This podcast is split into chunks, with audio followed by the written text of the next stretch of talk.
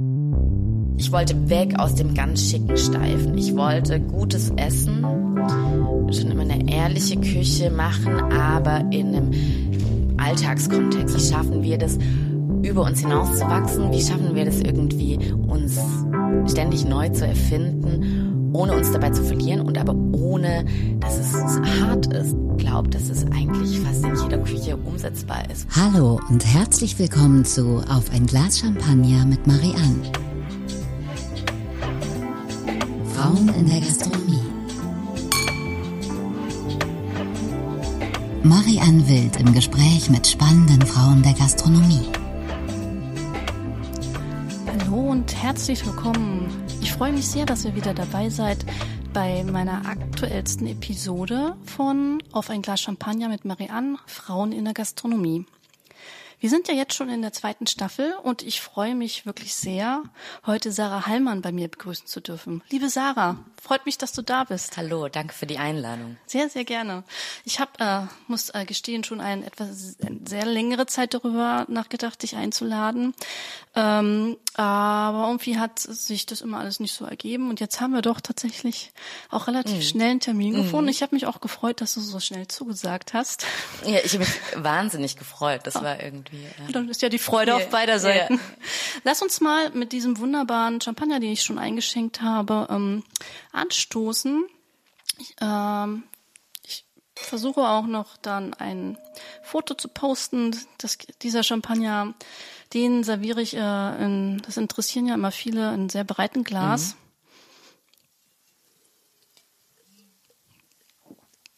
Und ist einer meiner Lieblingschampagner momentan, muss ich sagen. Ich dachte, der würde dir vielleicht auch Freude bereiten. Ja. Ich finde das nämlich was ganz Besonderes. Mm, das, äh, der Champagner kommt ähm, vom Champagnerweingut La Closerie. Und tatsächlich haben wir schon mal gemeinsam also oder habe ich mit Felicitas Ten in der Folge äh, ein Champagner von La Closerie getrunken. Aber diesmal ist das der Extra Brut und ähm, der ist nämlich reinsortig aus Pinot Meunier hergestellt. Total spannend. Das yeah. hat man ja auch nicht so oft.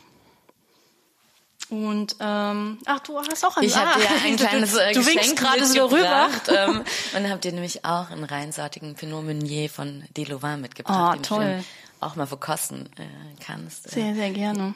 Da freue ich mich. Weil ich mag dieses, äh, das ist ganz anders, als wenn man jetzt so einen reinsortigen ähm, Blanc de Blanc Champagner mhm. trinkt oder ein anderes, äh, ähm, äh, eine andere Verbindung, einen anderen Verschnitt. Weil ich mag an dem Champagner, dass der so, ich weiß nicht, wie du das so schmeckst, man hat sofort irgendwie Popcorn auf dem Kopf. Ja.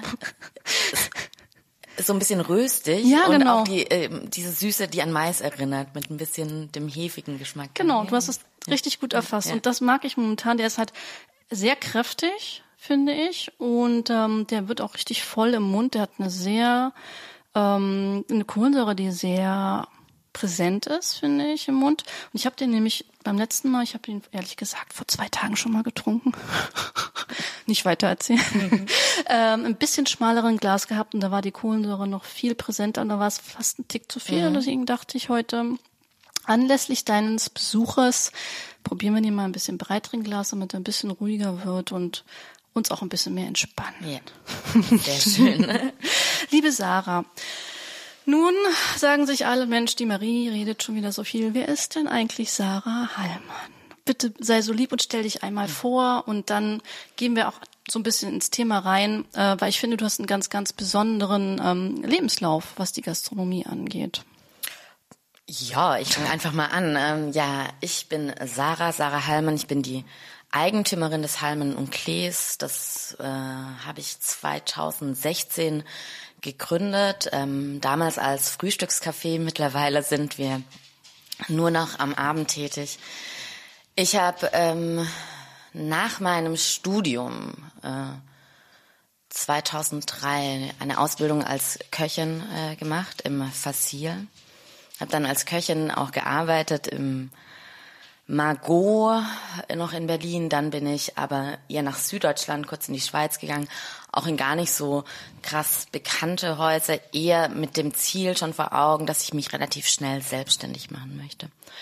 und habe verschiedene Erfahrungen gesammelt von Kochen, aber auch von der Organisation von Personalmanagement in der Gastro, ähm, verschiedene Sachen einfach durchlaufen und mich letzten Endes in Neukölln dann selbstständig gemacht. Ähm, ich lebe selber seit sehr langer Zeit in Neukölln, also ich kenne das Pflaster, aber ich bin wirklich am im tiefen Neukölln am Böhmischen Platz. Ähm, okay. Bist du in Berlin geboren? Nee, ich bin Stuttgarterin. Stuttgarterin.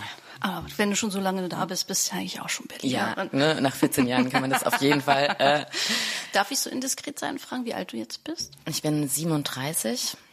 Und seit 2016 äh, selbstständig, das heißt, hast dich mit 31 selbstständig mhm. gemacht. Mhm. Wow. Toll, finde ich.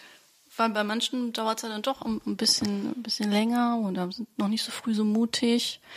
Finde ich toll. Ja, aber ich glaube, weil es einfach ja schon eine sehr bewusste Entscheidung war von mir, in die Gastronomie zu gehen. Also ich habe wirklich nach dem Bachelor gesagt, also in der Zeit meines Studiums mir überlegt, ich wollte schon immer Koch, Köchin werden, ich habe schon immer sehr viel mit Kochen zu tun gehabt.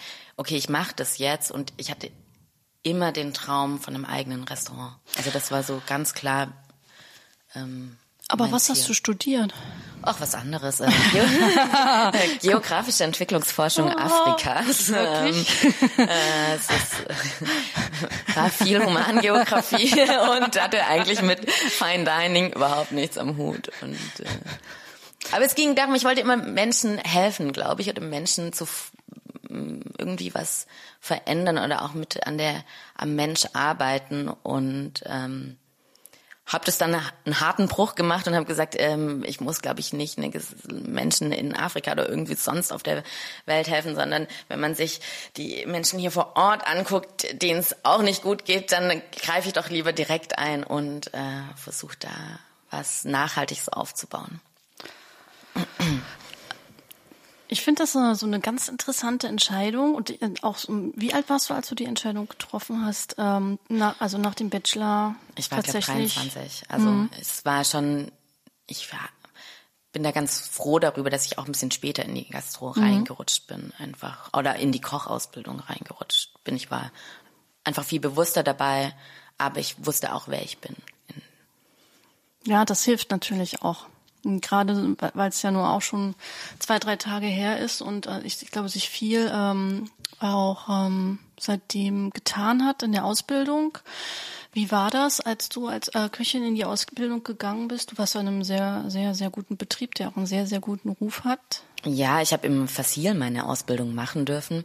Ähm, das war nicht so schwer als Frau. Ich habe äh, sehr viel groß, also großartige Unterstützung von Michael Kempf und Joachim Gerne bekommen in den drei Jahren. Die, die Ausbildung war sicherlich kein Zuckerschlecken, aber es hat auf jeden Fall nicht gemangelt an Zutrauen und Vertrauen und wirklich, dass ich kochen lernen durfte. Ich war sehr schnell, ich glaube nach einem halben, dreiviertel Jahr wirklich im Fassil auf Posten eingespannt mit sehr viel Verantwortung, was immer gut war, aber auch gleichzeitig brutal war, weil ich natürlich lernen musste, aber im Nachhinein einfach auch als Köchin da rausgegangen bin.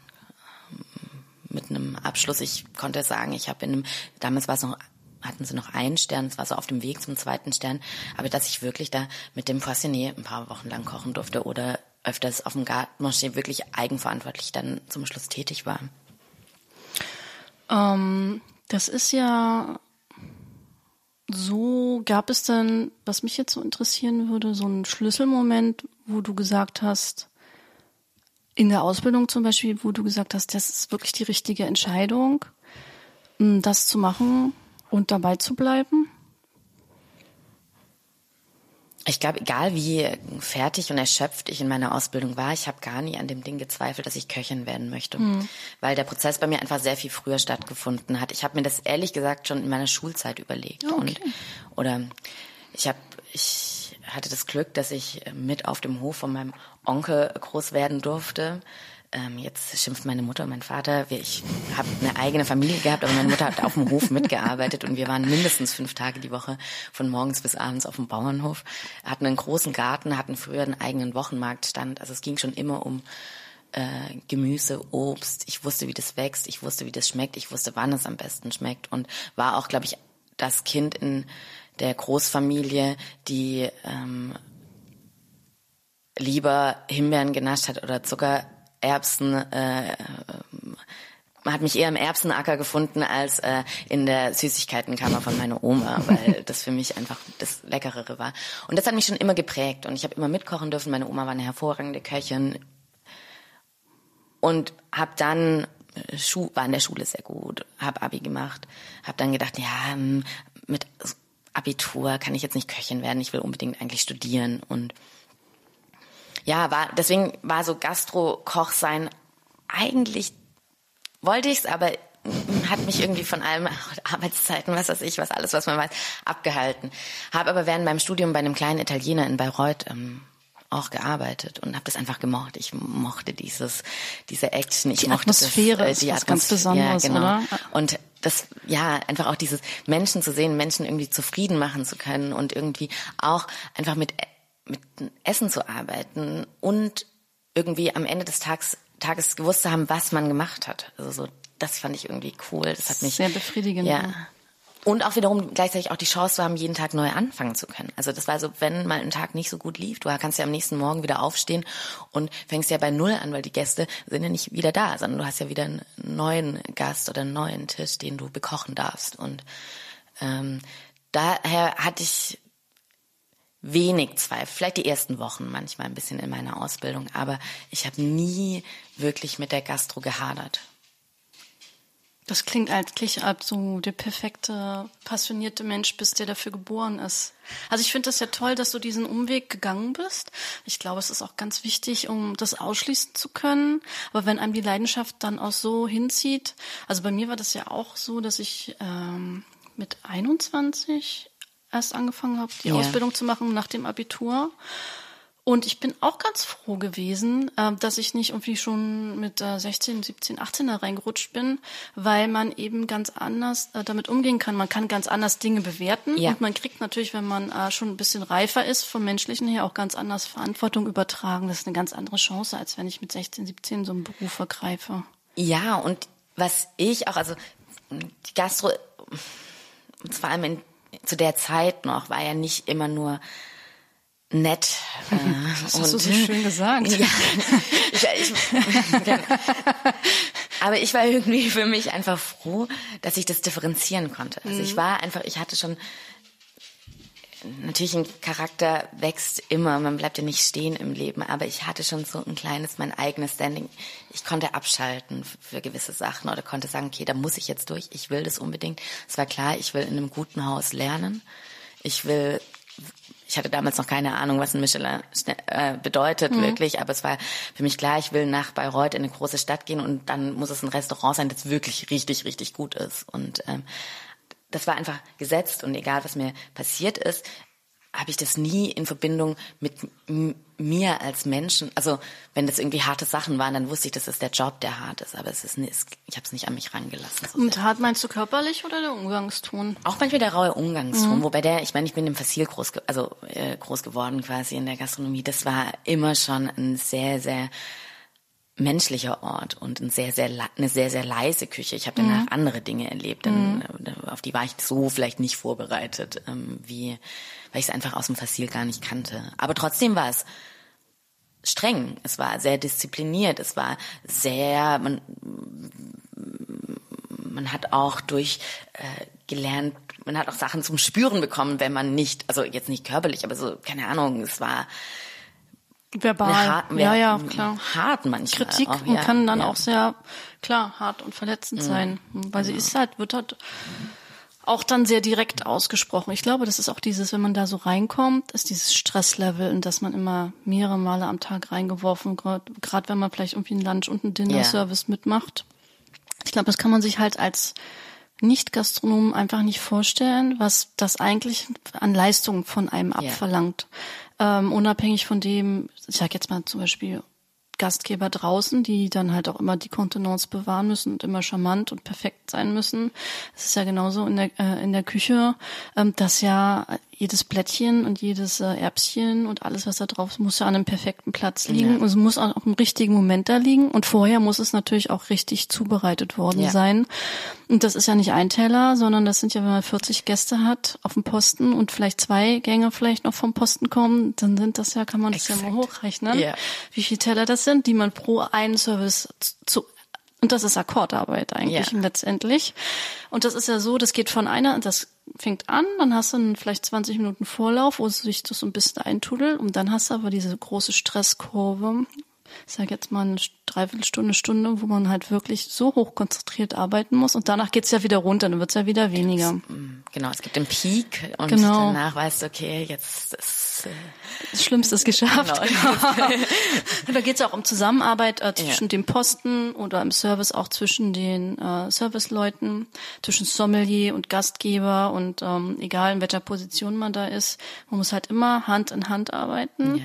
Und ich glaube, das ist eben das, was man sich als, ich sag jetzt mal wirklich als Normalsterblicher nicht vorstellen kann. Und es gibt natürlich auch Menschen, die das vielleicht irgendwie nicht verstehen können, warum man sowas macht. Aber ich muss ehrlich sagen, ich find's geil. ein bisschen mit Hang zur Selbstzerstörung ja. in manchen Momenten, aber irgendwie braucht man es auch. Das Wo man dann so, so rumhüpft und ja. so vor sich hin flucht und so, warum habe ich nichts Anständiges ja, gelernt? Jetzt weiß ich, warum es heißt, wer nichts wird, wird, wird.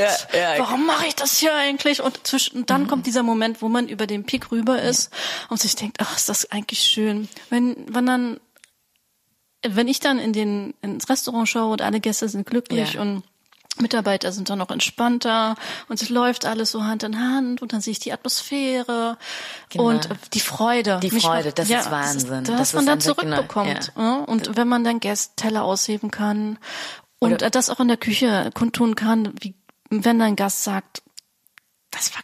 Ja. Das war wunderschön. Das hat mich berührt und all diese Dinge. Dann sagt man, man hat ja etwas geschafft. Ja. Man hat Menschen glücklich gemacht. Und es gibt keinen Beruf, wo man so schnell ein Feedback bekommt. Genau. Und so direkt und auch ja. das so spüren kann. Ich glaube, das ist ja, das Feedback ist ja manchmal gar nicht nur, sind ja nicht immer nur Worte, die man also zu hören bekommt, sondern ich liebe es zum Beispiel wirklich, wenn Gäste den ersten Löffel äh, in den Mund nehmen und diesen, das Gefühl manchmal, das spürt man so stark, wenn man in den Gastraum blickt und dann denkt man so, wow. Und das ist, im Grunde ist ja nur ein kleiner Teller, da sind vielleicht zwei, drei Happen drauf, aber das kann so viel auslösen in den Menschen und das ist einfach, und dafür macht man's. Genau, dafür macht man's. Ja. Das sind dann auch die Momente, die einen, die anderen stressigen Momente immer wieder vergessen lassen. Alles, das ist was halt dazu gehört. Meditation ja. pur. Mhm. Jetzt musst du auch lachen. Wie war's denn ähm, im Mago die Zeit? Wie lange warst du denn? Ich da? war da nicht so lange. Mhm. Also wir, ich glaube, das war so damals ja die Vorreiterküche für also für alles, was danach gekommen ist, ein bisschen zu früh dran war er vielleicht für seine Zeit. Ja, leider. Ich habe ja den allergrößten Respekt ja. vor seiner Kochkunst gehabt und ich finde, ich war sehr, sehr traurig, als äh, klar war, dass äh, Michael Hoffmann das Restaurant schließt, ja. weil es war ja auch vom Design her so seinerzeit Berlin voraus, sage ich mal, Wirklich? in allem, was er getan ja. hat. Mein größter Respekt wir hatten den Garten, das war großartig. Ich musste, hatte einmal die Woche Garten, äh, eine Gartenschicht tagsüber. Wirklich? Ja, was aber mega war. Also für mich war das so, wow, das ist das, was ich eigentlich äh, von zu Hause kannte, ja. Ähm, er hat ein unfassbares Gefühl für Produkte gehabt und ähm, äh, ich glaube, er hat es ja damals schon ewig gemacht. Ich fand, das, das hat mich fasziniert, wie man immer noch so dastehen kann, wenn er was äh, sortiert hat, wenn er was geschwenkt hat, wenn er was geschmort hat ähm, mit wie viel ja, Gespür und Gefühl er dabei war. Und das war für mich auch nochmal, ich war so auf dem Saucier Poissonnier bei ihm. Ähm, da habe ich schon nochmal auch eine ganz andere Art, eine viel klassischere Herangehensweise ans Kochen gelernt, als ich das aus dem Fassil kannte. Mhm. Ähm, viel mehr mit äh, französischem Schwerpunkt. Aber eigentlich das, was, was ich jetzt heute, was wir heute viel mehr wieder umsetzen, auch bei uns in der Küche, ist, wenn wir was schmoren, dass man richtig nicht so wie alles macht, sondern wirklich in der Röhre, im Backofen, äh, in einem großen, im Maitopf, äh, äh, was vorher anbrät und dann immer wieder arrosiert, immer wieder begießt, so Handwerk. Und dann schmeckt es eigentlich am besten, wenn man das richtig direkt abzuppeln kann, irgendwie vom Knochen und oh, auf den Teller legt. Und das ist Appetit. Ja, aber genau, das, das habe ich bei ihm ganz arg mitgenommen. Also so dieses äh, nicht so, nicht im perfekt technischen zu arbeiten, also dass man wirklich viel mit Garthermometern arbeitet, sondern so ein, seinen Daumen benutzt und lernt, okay, jetzt hat, ist das Fleisch am besten, jetzt ist, und dann eben auch der Gemüseschwerpunkt. Also er hatte ja ein rein vegetarische Menü schon zu War ja in seiner Zeit ja genau. weit voraus. Ich ne? weiß noch, wie sich die Menschen beklagt haben. Wir haben Haferwurzel auf der Karte gehabt, dass die sandig ist, weißt du, oder warum man jetzt eine Haferwurzel mit Hefecreme essen muss. Das hat niemand verstanden damals, aber es, jetzt feiern es alle. Also ja. ich meine, das gibt es jetzt in vielen Restaurants. Und ähm, genau, äh, und auch äh, Saucier mit nur vegetarischen Sachen zu sein. Also ich Schüss zu kochen aus äh, reinem Gemüse, das war großartig. Und dann eben die Produkte waren der Wahnsinn. Also das war einfach, gerade im Sommer war das traumhaft, wenn die ganzen Sachen aus dem Garten kamen. Äh, das hat einfach so viel besser geschmeckt. Heute haben wir die Möglichkeit, viel besser einkaufen zu können, aber das gab es damals ja noch nicht. Da gab es nur die großen ähm, Lieferanten. Da hat, wenn, dann hatte man überhaupt die Möglichkeit, vielleicht über Terra als Bio-Großhändler irgendwie gutes Gemüse ranzukarren. Aber das war, kam alles aus dem Garten.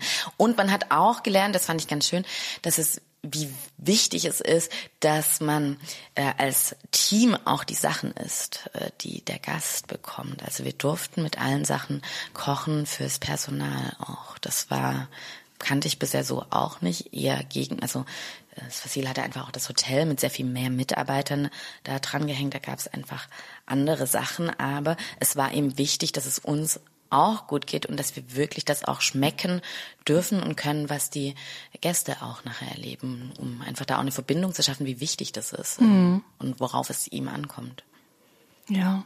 Und dann war ein konnte auch hatte auch eine manchmal harte Seite. Ich habe die zum Glück nie zum Spüren bekommen. Wir hatten dann glaube ich ein ganz gutes Verhältnis. Ähm, ja.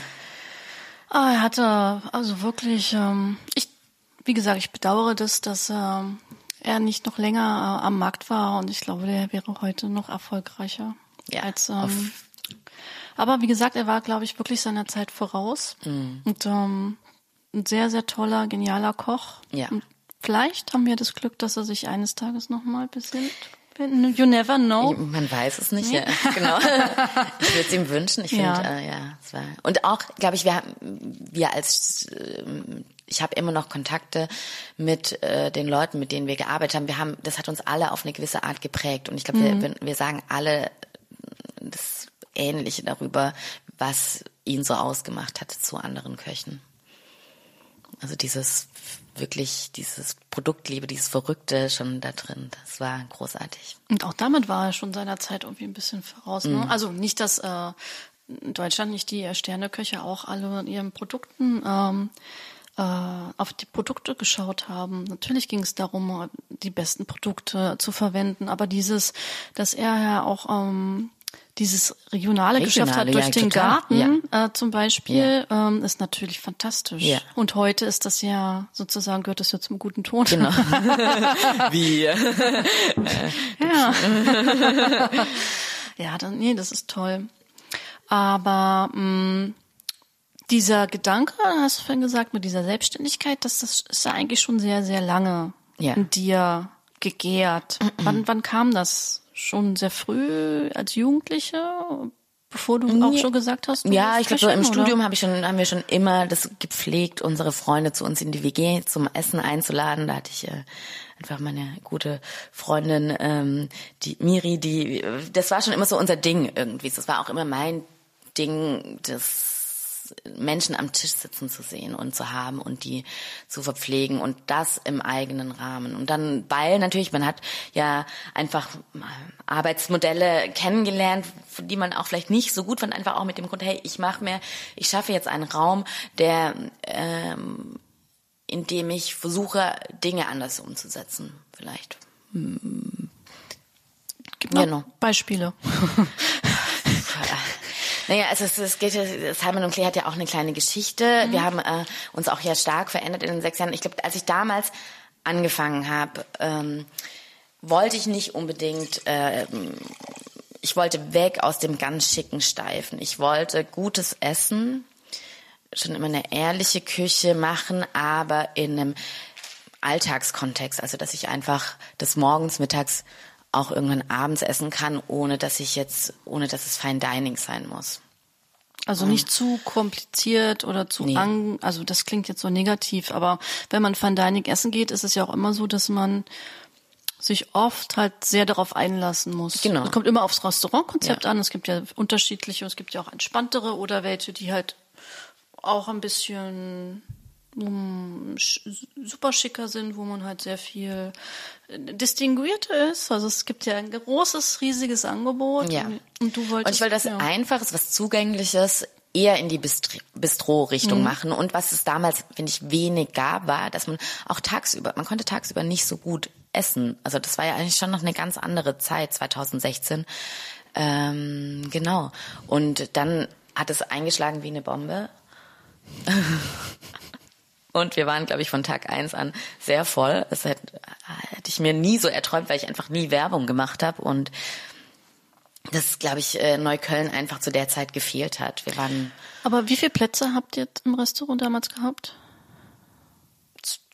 knapp 40, also ich würde mal Oh, 35 das ist ja oder so. ordentlich. Ja, ja. Und ihr habt angefangen im Prinzip als Frühstücksrestaurant, Ja. wenn ich das jetzt so richtig. Was Frühstück hieß das? und Mittagstisch. Wie war das denn genau definiert? Was gab's denn da so auf der Karte? Wie muss ich mir das, lange vorstellen? her und Hm? es ist wirklich, ähm, genau, wir hatten, ähm, wir haben alles selbst gemacht. Brot. Ähm, Ach, ihr habt ja selber gebacken. Ja. Ja, okay. Ähm, es gab äh, ne- einen Bereich, da gab es, also sagen wir auf der Karte, gab es Eier, die konnte man, das war ja, Eier war ja damals der Renner im Frühstück, gute Eier, sehr, sehr gute Eier. Ähm, da hatten wir die pochiert gerührt und äh, gebraten und dann konntest du so Add-ons machen. Wir haben den Fisch selbst geräuchert dazu. Wir hatten ähm, geschmorte Tomaten dazu. Wir hatten ähm, einen kleinen Salat, gab es so eine Art Salat. Das waren so Kräuter, je nach Saison, was es gab. Das war eine Komponente. Dann gab es das Brett. Das war eine ausgewählte, äh, eine Variation aus Käse von Blomeyer damals und äh, von Kumpel und Keule Schinken. Ähm, Also wirklich auch total, Hopper, äh, also regional. Genau, schon immer mit dem Schwerpunkt regional. Mhm. Wir hatten einen Joghurt und ein geröstetes Müsli dazu. Wir hatten ähm, genau den Joghurt selbst gemacht. Wir haben also wirklich, es war sehr, toll. sehr, es war sehr toll. Ich war, wir hatten Pancakes. Ich glaube, das darf ich nicht vergessen. Ich habe sie, muss ich sagen, noch nie wirklich gegessen. Das war ein Rezept, das ich irgendwann mal in meiner Kochlaufbahn gesammelt habe und dann so kurz vorher, ja, mach mal Pancakes. Und äh, ja, deswegen so ist auch äh, genau meine Art ein bisschen. Oh ja, warum nicht? Ähm, Machen wir mal. Ja, genau. Und die Pancakes waren, dafür waren wir, glaube ich, stadtbekannt. Es gibt Ja. immer noch Gäste, die uns deswegen anrufen, ob sie am Sonntag zum Pancake-Essen kommen können. Und wir haben, glaube ich, jetzt schon zwei Jahre lang kein Frühstück mehr. Ähm, genau, das war eine kleine Karte und dann gab es immer noch so Röstbrote.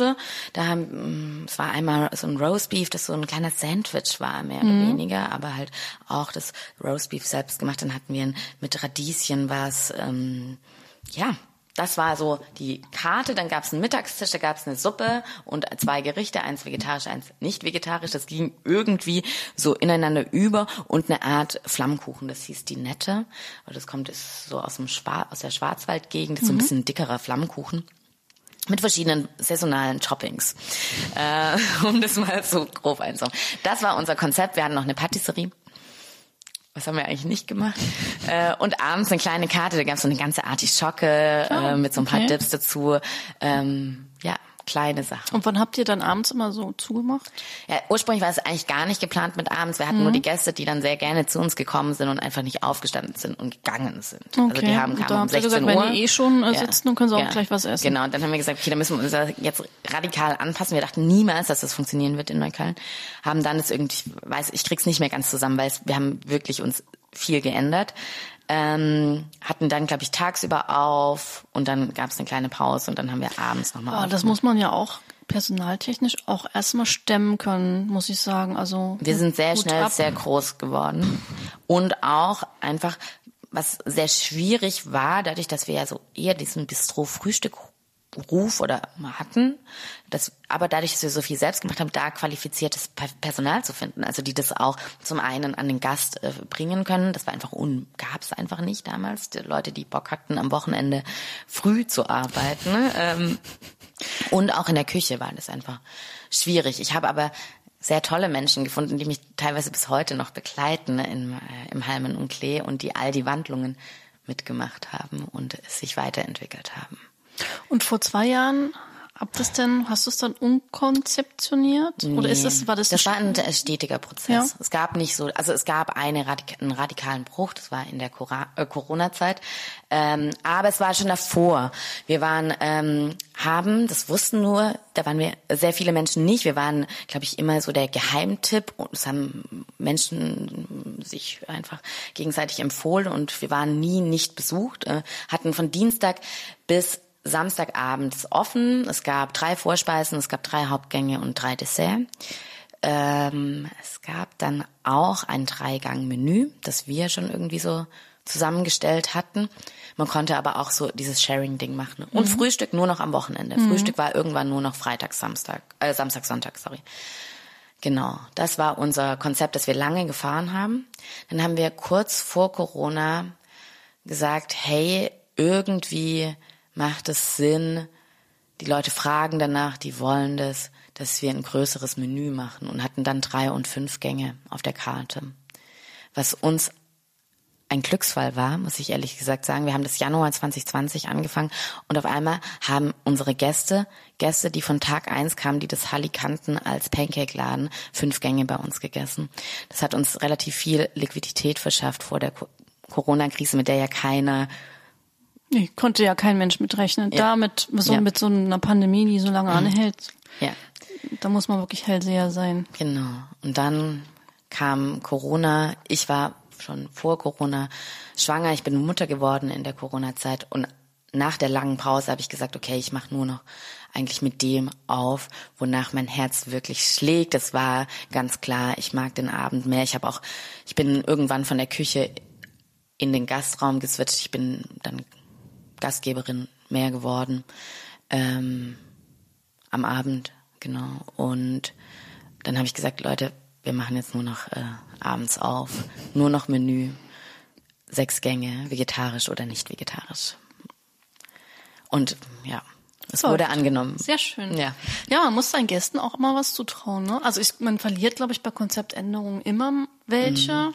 Aber das ist einfach der Lauf der Dinge. Aber ich glaube, dass der Menschen, dass die Menschen an sich dann trotzdem auch schon offen sind, Dinge zu probieren und auch mitzugehen. Ich glaube, wir waren halt nie schlecht, was das Essen anging. Also die Service gab sicherlich äh, Schwierigkeiten, vor allem gerade zur Anfangszeit. Aber ähm, wir haben schon sehr viele Gäste, die wir echt seit Jahren, die es uns seit Jahren begleiten, was also natürlich kommen immer neue Gäste dazu, aber was ganz arg schön ist, worauf wirklich Menschen, die mich vier Jahre, fünf Jahre kennen und auch den ganzen Prozess mitgemacht haben und die das lieben, was wir machen. Und das ist, da bin ich auch irgendwie stolz drauf, dass wir nicht so komplett jetzt ein ganz neues Gesicht haben. Ähm, das, was äh, deinen Betrieb auch so besonders macht, ist, dass du ja ein großes Auge hast auf das Thema Frauen in der Gastronomie. Ich glaube, das liegt dir genauso sehr am Herzen wie mir. Also hatte ich auf jeden Fall den Eindruck, äh, ich habe ja natürlich ein bisschen mich informiert mhm. nochmal. Und ähm, ich fand das sehr interessant, dass du auch durch, durch, durch diesen Prozess von Anfang an ja scheinbar wirklich versucht hast, Arbeitsplätze attraktiv zu gestalten, auch für äh, Familien, also Frauen, die Familie haben, da auf jeden Fall Lösungsansätze ja. zu suchen. Das fand ich wahnsinnig interessant. Vielleicht magst du darüber mal ein bisschen was erzählen.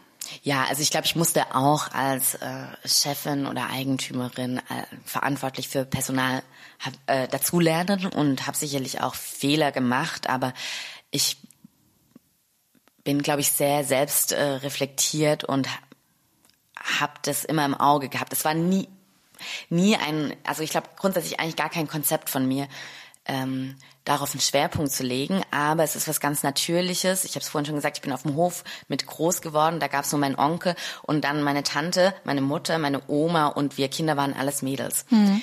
Ähm, ich bin eigentlich so mit so einem sehr stark frauengeprägten Umfeld, Arbeiten und Frauenumfeld groß geworden.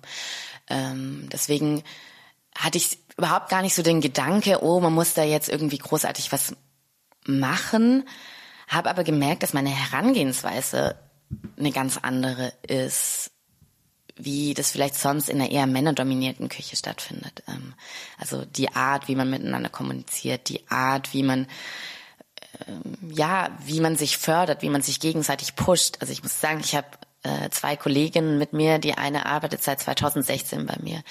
Und äh, Rosa, meine Küchenchefin, ist auch jetzt über viereinhalb Jahre bei mir im Team. Und äh, wir haben uns so entwickelt. Ich glaube, das ist diese Art, was mir ganz am Herzen liegt, mhm. ähm, zu sehen, okay, wie schaffen wir das, über uns hinauszuwachsen? Wie schaffen wir das irgendwie, uns ständig neu zu erfinden, ohne uns dabei zu verlieren und aber ohne, dass es hart ist, dass es so äh, ja äh, aufgesetzt ist, sondern wie schaffe ich das, wie hole ich das aus meinem Team raus, wie, dass wir uns gleichzeitig, das nie vergessen, uns dabei zu identifizieren mit.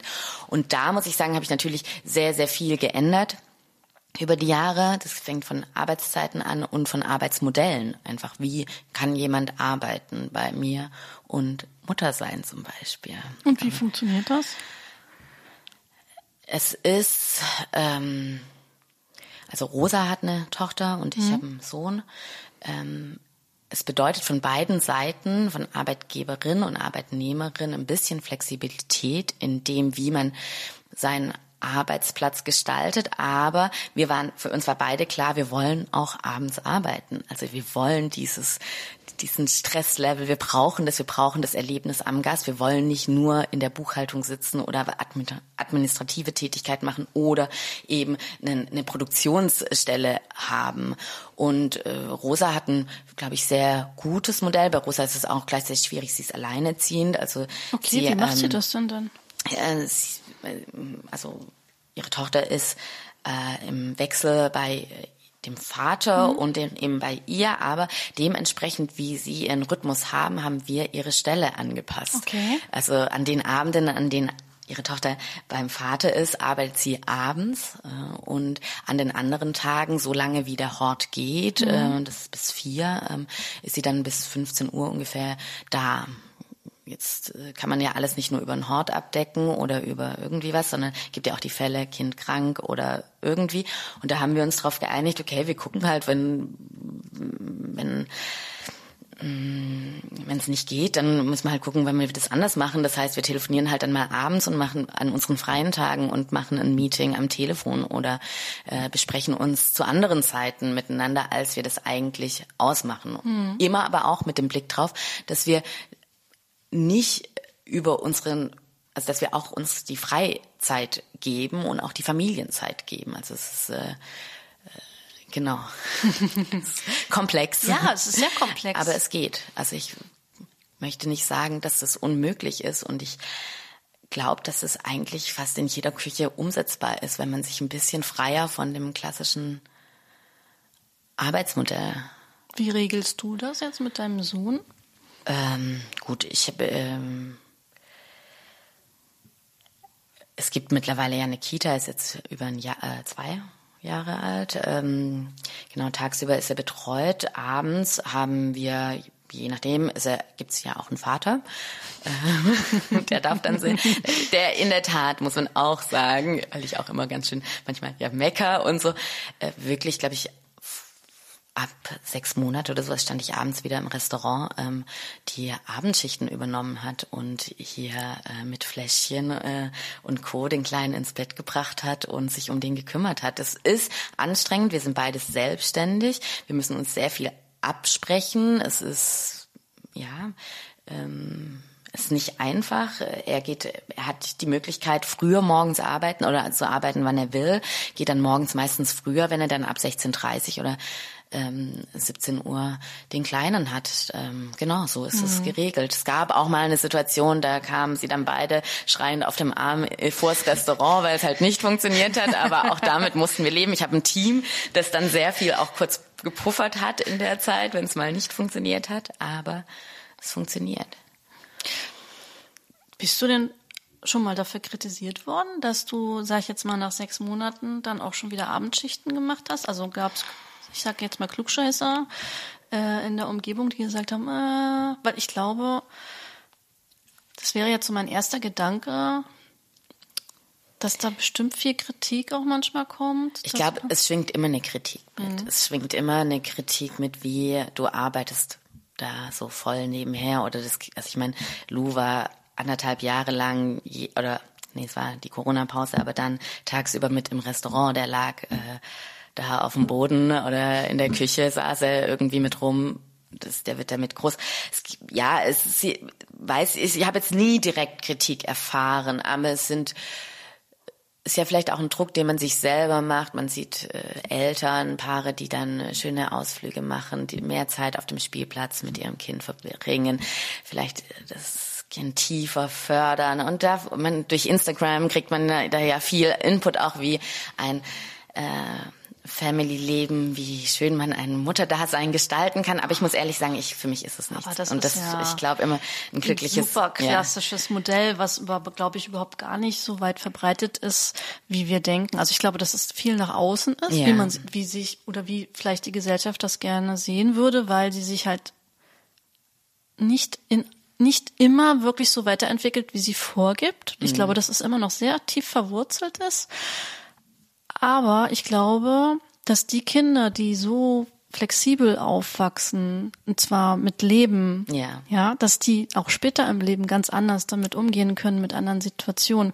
Und ganz ehrlich, ich bin total neidisch, weil es ist ja geil, in so einem Restaurant aufzuwachsen. Ja, das ist ja also eine ganz meine, andere Geschichte. Äh, also habe, glaube ich, mit eins das erste Mal Kaviar gegessen und ähm, das kann, glaube ich, nicht jeder von sich behaupten. Liebt Artischocke und Aioli. Ja. Ist, äh, genau. Äh, ist, ich glaube, es ist auch schön, aber es ist ja. Ähm, aber ich, es ist ich kein Zuckerschlecken. Es ist kein Zucker, genau. Es ist hart. Ich muss auch ehrlich sagen, es gab auch Punkte, da war ich auch manchmal überfordert oder auch der Schlafentzug mit dem Job, der mhm. ja bis nachts geht. Also ich mache dann, also ich bin, wenn dann da, bin ich auch schon richtig da. Das heißt, wir sitzen gern auch mal noch nach der Schicht zusammen, besprechen den Abend äh, bei einem Glas Wein. Wenn dann wir sind äh, von einem Langschläferkind äh, gesegnet. Äh, das früher, er hat früher, glaube ich, bis zehn geschlafen. Jetzt ist es noch bis acht oder halb neun. Aber es ist trotzdem hart, wenn man dann um drei oder so nach Hause kommt mhm. und um fünf jemand auf einem rumspringt und sagt, Mama fertig. Ja, du bist aber eben Vollblutgastronomin, äh, genau, ne? Genau, also. das, das, dann ist man, äh, kommt man manchmal an seine Grenzen, vor allem körperlich, aber es ist alles möglich. Ja. Und ich glaube, was da auch nochmal so ich habe von meiner Familie, die ja nicht jetzt vor Ort ist, aber immer mitbekommen, hey, das ist okay, so wie du es machst. Also meine Mutter hat auch immer schon relativ früh oder gleich wieder mitgearbeitet auf dem Hof und hat immer gesagt, hey, sie hat das auch gebraucht. Sie hatte ihren Wochenmarkt gebraucht, den sie vorbereiten wollte, auch diese Zeit. Und sie hat gesagt, bin diese ich brauche die Zufriedenheit, um eine gute Mutter zu sein. Und ich glaube, so diese Aussage hat mich äh, begleitet und mir das mein Gewissen auch manchmal beruhigt, wenn ja, wenn ich dachte, oh, jetzt erfülle ich mein, meine Mutterrolle nicht äh, allzu sehr gut. Ich glaube, dass wir uns in der modernen Gesellschaft auch von so einem extremen Rollen äh, einfach auch verabschieden müssen, ja. weil ich meine ganz ehrlich, wir sind ja in der Gastronomie nicht der einzigste, das einzigste Berufsfeld, was mit Schichtdienst oder mit Nachtarbeit oder Spätarbeit arbeitet. Ich denke jetzt mal wirklich an äh, Krankenschwestern, an Ärztinnen, ja. an Feuerwehrfrauen ja. und äh, die alle Polizistinnen, die ähm, auch alle am Abend arbeiten oder nachts oder ein anderes äh, Arbeitszeiten haben einfach. Und ich meine, das macht, die machen so einen großen Anteil unserer Gesellschaft aus ja. und wir tun so, als ob das nicht existiert.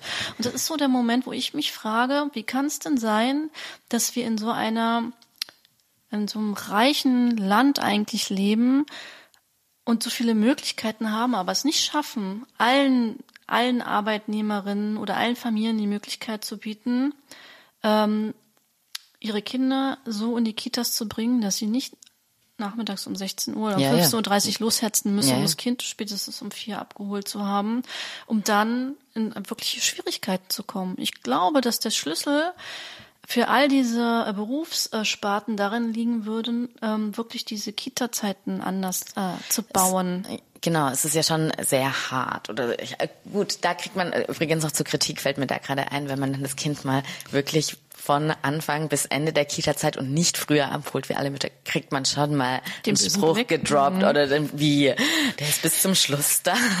und, ja, ähm, genau. Nee, aber ja, ich, aber ich sehe das auch als Aufgabe von mir, als Arbeitgeberin zum Beispiel, darauf einzugehen. Ich finde, das ist eine Pflicht auch, dass man das, äh, also nicht nur quasi von der staatlichen Seite her, ich meine, wir sind in Berlin ja schon verwöhnt, dass wir äh, einen Kita-Gutschein haben können, dass wir für die Kita-Plätze nichts zahlen müssen, wenn wir denn einen bekommen.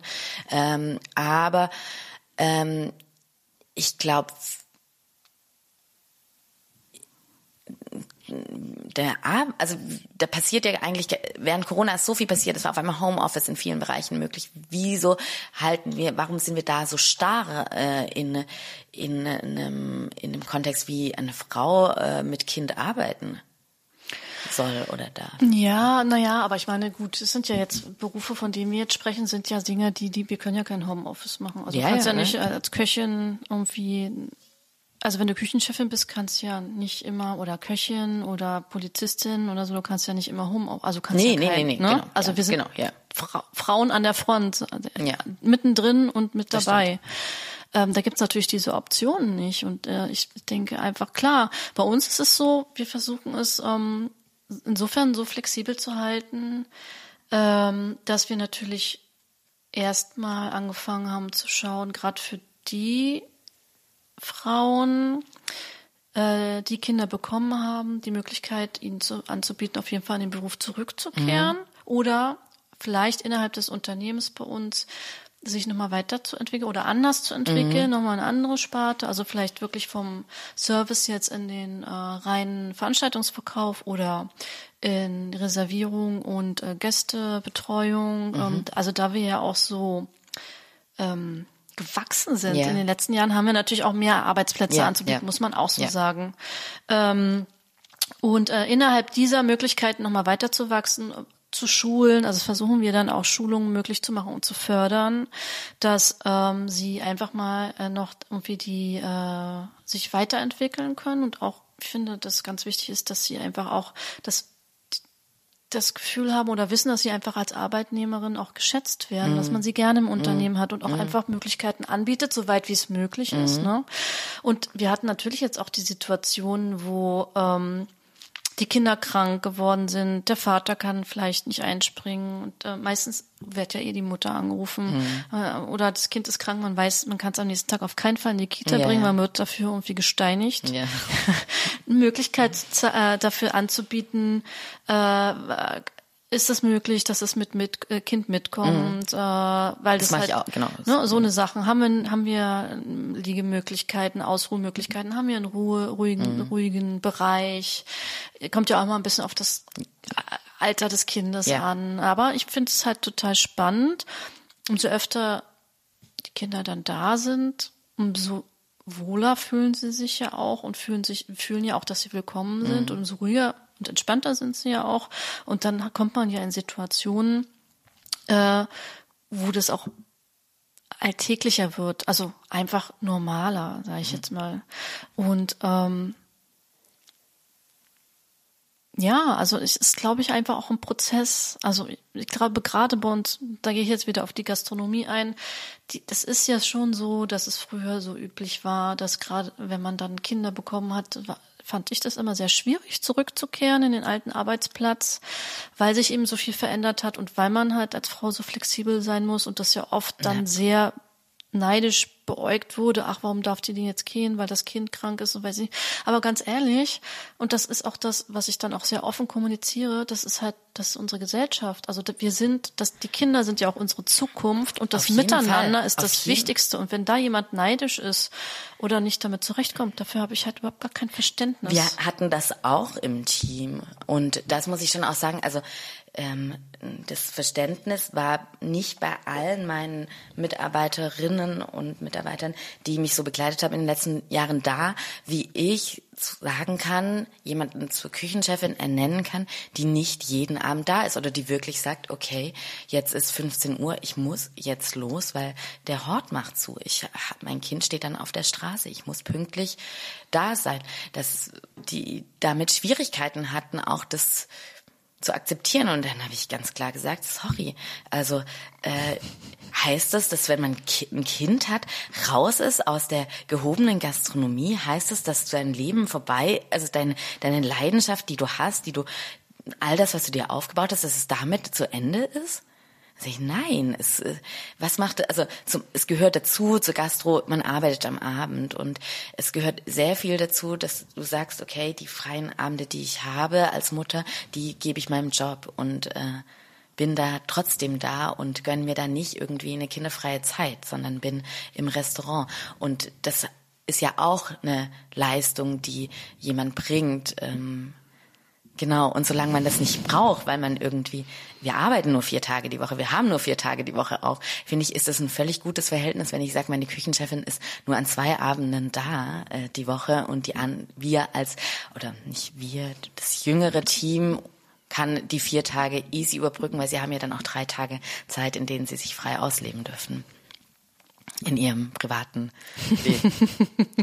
Aber ja, also ich, ich äh, ich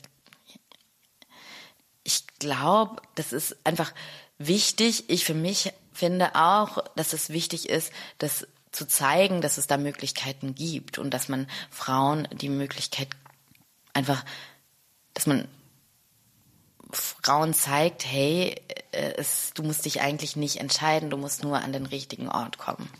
Oh, das sind sehr, sehr schöne Worte, die du gesagt hast. Das finde ich toll. Ich denke, es wird in Zukunft immer mehr dieser Orte geben, die so familienorientiert denken, weil es einfach eben auch etwas ist, was ähm, sein muss. Wir müssen so denken. Wir müssen in die Zukunft denken. Es kann nicht sein, dass wir ähm, eigentlich so eine wir wichtige Wirtschaftskraft wie die Frauen einfach mhm aus, ja. unser, aus der Wirtschaftlichkeit rausnehmen und sie einfach torpedieren und ihnen einfach hier Steine in den Weg legen. Yeah. Das ist völliger Quatsch. Wir müssen umdenken und ich bin mir sicher, dass wir das schaffen. Das wird ein Weg, aber immer mehr, man hört das ja immer mehr Unternehmen, und es sind ja nicht nur gastronomische Unternehmen, sondern andere Unternehmen, die offen denken, die, ähm, das fand ich auch sehr schön. Ähm, ich habe mal mit der Gründerin von Lumas gesprochen, mhm. die diese wunderschönen ähm, äh, Fotoeditionen machen, yeah. die äh, sehr, sehr früh äh, zum Beispiel einen äh, eigenen Kindergarten äh, zur Verfügung yeah. gestellt haben. Und da muss ich sagen, da ziehe ich wirklich den Hut, habe ich den allergrößten Respekt davor. Und die haben das schon vor langer, langer Zeit äh, angeboten. Ähm, wie, dass man dann so offen denkt. Ne? Ja. Ähm, und ich, ich habe immer gesagt, wenn ich die Räumlichkeiten dafür gehabt hätte, im, und wir haben ja nun wirklich schon viel yeah, Platz, ne? Dann wäre das nicht nur eine Überlegung von mir gewesen. Yeah. Weil ich will ja dass meine Mitarbeiter lange mit mir arbeiten. Und das ist ja auch das Schöne. Also ich finde, also gerade das Tolle an so einem langen, beständigen Team ist, dass man, also diese Kraft, diese Dynamik, die da miteinander entstehen kann, einfach auch, wenn sich die Mitarbeiterinnen wohlfühlen an ihrem Arbeitsplatz, das ist so besonders, das ist so effektiv, da kommen so tolle Sachen raus, da kommen Ideen raus, da kommt eine Verbundenheit zum Unternehmen raus, die du gar, also das, du hast so einen Mehrwert davon, wenn du ein Team hast, das sich voll mit äh, dem Restaurant oder also mit dem Job identifiziert mhm. und der Stress das, rausgenommen genau, das wird, alles was ja. drumherum dieses nicht oh nee ich muss jetzt äh, Sarah anrufen meine Tochter ist schon wieder krank das ist nicht schlimm das ist einfach so ist einfach, wir wissen, es ist Leben und wir finden eine Lösung. Es geht nicht, gibt's ja eigentlich nicht, vor allem nicht in der Gastro. Es gibt immer irgendeine Lösung und eine Möglichkeit. Und man muss, genau, wir sind da ein bisschen flexibel. Zur Not denke ich, sage ich auch mal, bin ich ja auch noch Köchin, kann ich mich auch noch an den Herd stellen, geht auch. Ähm, nee, also es gibt einfach, also dieses so, was daraus entsteht, dieser, wenn du Persönlichkeiten um dich hast, die sich wohlfühlen bei mhm. dir, das ist einfach unfassbar wichtig. Und das ist eigentlich ein Qualitätsgarant. Ja. Zufriedene Mitarbeiter und Mitarbeiterinnen, die insgesamt gut äh, miteinander zusammenarbeiten und sich wohlfühlen, sind eben dein Garant für ein tolles Produkt ist auch Gast, was ne? zum Beispiel bei uns total oft vom Gast angesprochen wird. Also die merken das wirklich, sagen, wie kann man so ruhig miteinander arbeiten, wie kann man so wie einstudiert miteinander arbeiten. Aber wir, wir können über Blicke einfach sehr gut alle miteinander auch kommunizieren und wir wir gehen Hand in Hand und wissen, wenn äh, es irgendeine Stelle gibt im Service, in der Servicezeit, wenn einer schwimmt, äh, wie wir uns gegenseitig auffangen, ohne dass wir da in einem Stress und der Schreierei äh, enden müssen. Gehst du denn ähm, privat, wenn du denn mal äh, Zeit hast, gerne auch mal essen? Eigentlich ja. Ich habe das ein bisschen, natürlich die im, im ersten Jahr Muttersein vernachlässigt, weil das war dann einfach klar, da wenn ich vier bis fünf Tage abends gearbeitet habe, ähm, dass ich die freien Tage als Familienzeit verbringe. Und ehrlich gesagt muss ich sagen, mir macht mit Kind essen gehen jetzt nicht so Spaß, wie mhm. wenn ich einfach alleine in Ruhe meinen Teller für mich äh, habe und es genießen kann. Aber ich gehe schon sehr, sehr gerne essen. Ich finde es auch wichtig, ähm, einfach auch, um dabei zu bleiben, was passiert, was einfach Input auch, glaube ich, so dieses auf, dieses sich verwöhnen lassen, dieses sich gut gehen lassen, ähm, auch von der Gastperspektive wahrzunehmen und nicht nur als von der eigenen, von der Arbeitsseite zu sehen. Hast du denn in den letzten Jahren mal so ein schönes äh, gastronomisches Erlebnis gehabt, wo du sagst, ja, da bist du, also das hat einfach dir viel gegeben, kannst du weiterempfehlen, jetzt wenn die Zuhörerinnen und Zuhörer jetzt sagen, oh, ich würde gern mal in die Welt von Sarah eintauchen.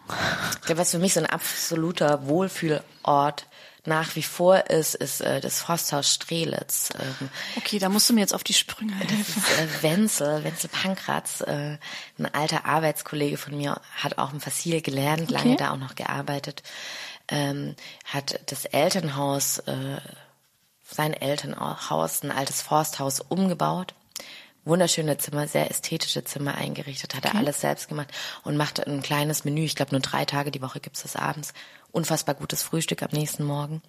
Ähm, es ist mitten im Wald. Äh, weiß nicht, man kommt hin, man lässt kurz los, taucht ab und wird sehr, sehr feinfühlig bekocht.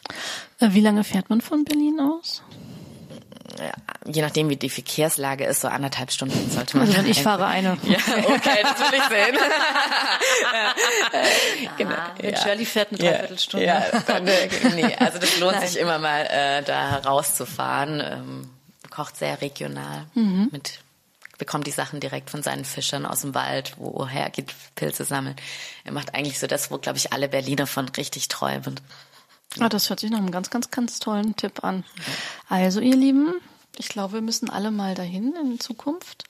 Ich muss ehrlich sagen, liebe Sarah, das war eine der sehr kurzweiligen äh, Podcasts. Ich, ich könnte dich jetzt, glaube ich, noch stundenlang yeah. ausfragen. Und ich finde es ganz toll, dass du sehr offen warst, äh, sehr persönliche Fragen auch so offen äh, beantwortet hast. Und ich glaube, dass du einen wahnsinnig tollen Einblick gegeben hast in unsere Welt, was ich so an dir schätze, ihr könnt es nicht sehen, die Leidenschaft, die aus Sarahs Augen strahlen.